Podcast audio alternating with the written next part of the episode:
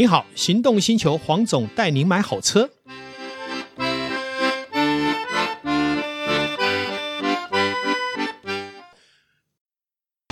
纯正欧洲制造，Skoda Comic，新年式搭载全速域 ACC 与车道智中，搭配全彩数位仪表，全部拥有就是这么简单。生活修旅新境界，Skoda Comic。Skoda，聪明的就懂。黄总带你买好车，又来到线上。今天呢，要请到一位非常特别、非常特别的。我们先不谈他是谁，我讲一个事情：蝴蝶到了冬天会死亡，大家知道吗？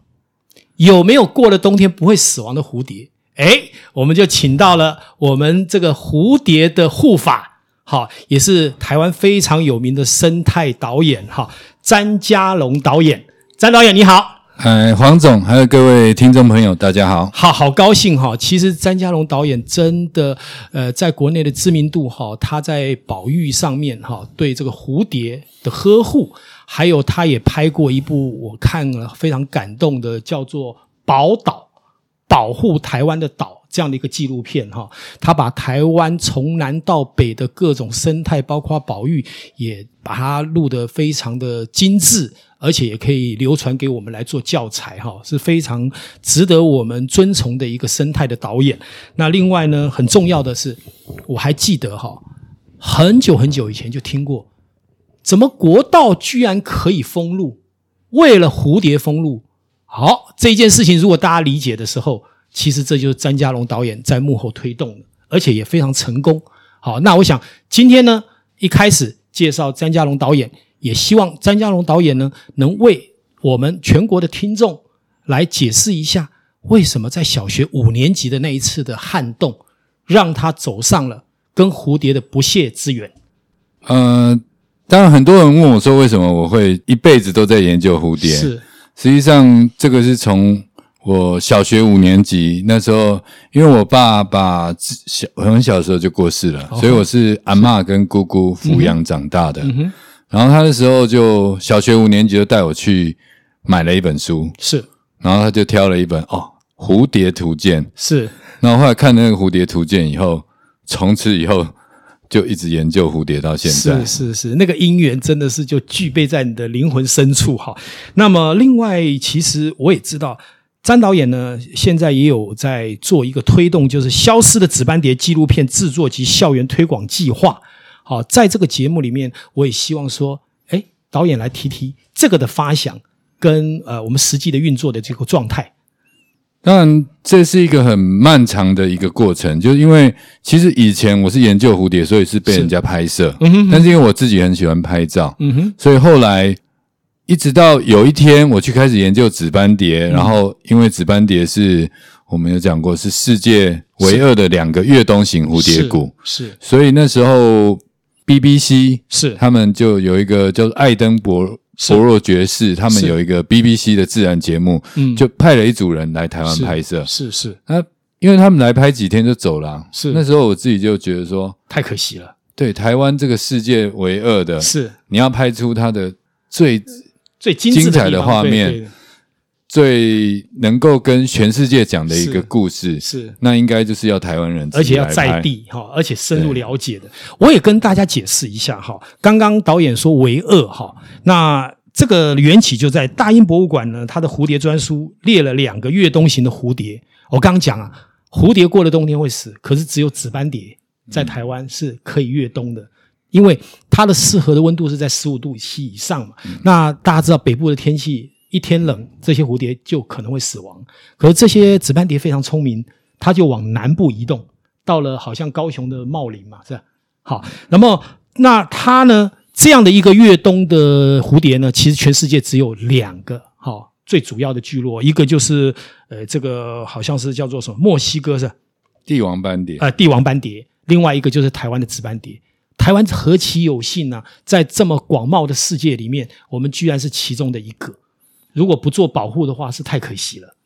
因为台湾是一个很特殊的一个位在热带跟亚热带交界的一个海岛、嗯。对，然后海岛它又是一个封闭的环境，所以紫斑蝶呢，它被困在这个岛上面。嗯，那因为它是热带起源的蝴蝶，是，所以夏天的时候，全台湾它都可以生活。嗯哼，可是到了冬天，北台湾太冷了，嗯，常常温度都十度，甚至到零度。嗯，所以紫斑蝶它就会。因此，让它演化出了很独特的，嗯，会像候鸟一样，是南来北往越冬的生态。所以，它到了冬天的时候，因为台湾南部是热带，嗯，所以它就特别是在茂林这个地方很温暖，所以它就找了一个很温暖的地方，可以躲过嗯寒冬的侵袭。是是是，那我是觉得像这一点哈。其实没有透过节目，或者没有透过呃大家去看詹导演的视频，其实是不会理解的。原来台湾有一个这么美妙的生物，而且我记得哈，这个蝴蝶呢，光用肉眼看还不够感动。听说导演发现了一件事情，呃，是这样子的，因为它叫做紫斑蝶，是。可是你去看所有的影片，你会发现它怎么是黑色的？嗯哼，为什么不是紫色的？不是紫色，是。那是因为。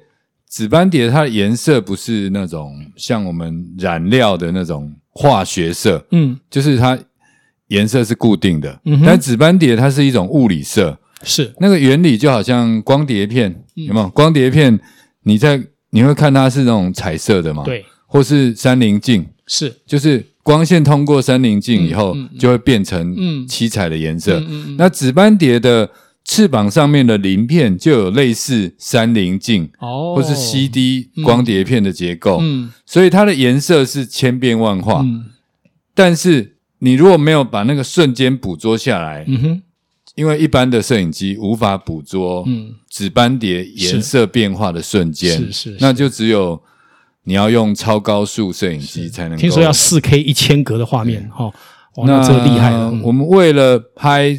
这个蝴蝶影片，那一开始我们就是用，可能用我们也是用电影机，但是是用 RED 的，是但是它只能四 K 一百二十格。嗯哼哼。那后来发现动作还是太快了，是它颜色的变化无法掌握。嗯哼。所以后来我们就用了呃，就是世界上最好的，嗯哼，是好莱坞在拍超高速摄影的时候用的摄影机，嗯、叫 Phantom，用那一台那一台要三百多万，就是。嗯用那一台就能够拍出四 K 一千格，嗯，也就是一秒拍一千张，是这样，我们才能够把紫斑蝶它在零点一秒变化的十几种颜色，把它呈现出来。嗯，这么美丽的画面，如果我们不去深入理解，那我们叫做宝岛呢？它的物种当然也是宝贝。好，也是很特殊的。另外一个就是说，也补充一下哈，其实台湾所在呢，也是紫斑蝶在世界上最北的地方。好，那么所以这是难能可贵。另外一个就是说，它在每年九月呢，就会直接飞越大概一百五十公里的距离，好，来到我们台湾南部的这个茂林来集体过冬。好，这也是呃，这非常特别的。而且听说高峰的时候有到两百万只，哎呃，实际上两百万只。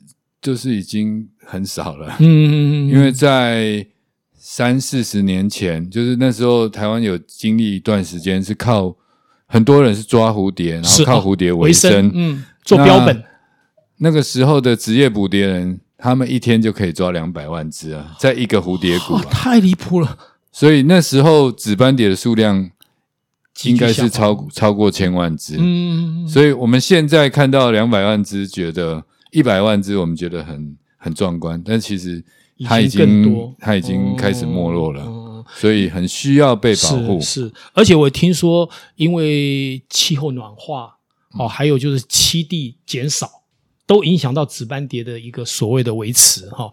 那这个也是可能也要透过好、哦、詹导演在镜头下面，还有教育性来提醒我们台湾人，要好好的珍惜。这一个在全世界其实都是非常很棒的自然遗产。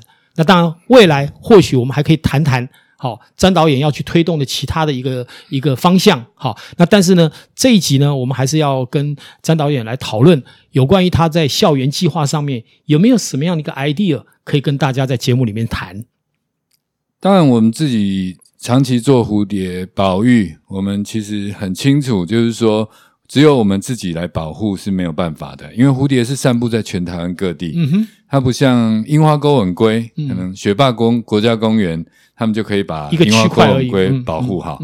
可是紫斑蝶，它是一个不只是它是一个一个国家，嗯，的人民要有达到一个共识，一起来保护。嗯嗯。所以其实后来为什么要拍片，就是我们希望把。这些讯息还有对台湾的重要性，把它传递出去，嗯、是，然后希望用一个最轻松的，我们希望用的是一个很让大家很开心的看完一部蝴蝶的电影，嗯、然后潜移默化的去觉得它很重要，就是寓教于乐了哈，这个是非常棒的，而且不会像我们平常讲说，反正我们的认知就是太讲理论。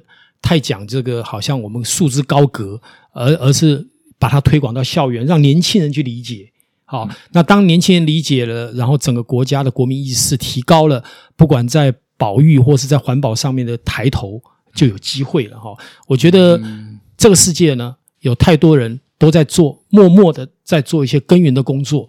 那台湾成为宝岛，其实也不是一两个人的成就，而是有这一群默默的人哈，在这个不断的。好，在推进我们的视野，推进这个社会往更高、更高的标准，好，更更多的一个多元化的一个呃环境去进行。哈，这个我觉得在詹导演上面是让我非常的敬佩的。哈，那另外就是说，呃，有关于这一套影片，它的整个的内容，是不是也可以在我们的节目里面跟大家说明一下，大概整体的一个架构？呃，其实《消失的紫斑蝶》这部影片，其实我们是有点要去透过蝴蝶的视角去讲蝴蝶的故事。嗯，就是好像说每个人都有每个人的一生嘛，是对不对？对。然后每个人的一生都是独一无二的嘛。是。就像我如果讲黄总的一生，他就有他自己的一个启发人心的。地方，嗯哼，那其实我们也是，我们也把蝴蝶当做是一个人，然后我们去讲他属于他自己的故事，嗯哼，嗯哼，那我们希望观众从看到这个蝴蝶的一生，然后再想想看，我们自己有没有跟他有一样的地方？是，那我们的人生是不是也像蝴蝶那么的精彩？嗯，或是那么的挣扎？对，或许。看完蝴蝶的一生，对你的人生有一点帮助。是第二个，你可能会想到，哇，这这个紫斑蝶真的是台湾的国宝，是是，是上天给我们的礼物。嗯哼，我们应该要好好的，嗯，不只要保护它，还要把它发扬光大。是，就是好东西要跟全世界的人分享。分享。刚刚詹导演在讲一件事，就是紫斑蝶居然成为我们的镜子，包括我们人性的一个映射。好，让一个动物呢，它不仅仅只是呃我们看到的动植物之类，它还可以给我们一个什么成长跟学习的环境啊、嗯，这个是相当令我呃感动的。那我也期待，好，或许我们在下一集有机会来一起跟詹导演谈有关于如何让紫斑蝶推向联合国教科文组织的这个世界自然遗产。因为我们知道刚刚讲的那个，呃，那个墨西哥的那个帝王蝶谷，它现在就已经列为世界自然遗产。对，那台湾是不遑多让，是不是也应该有一个机会，可以也同时列为并列，好，世界自然遗产？那当然，这个话题今天时间不够，我想我们在下一集有机会，我们再邀请我们的詹导演一起来为我们说从头。今天感谢詹导演，也感谢线上听众。我们就跟大家说拜拜了。好，拜拜，拜拜。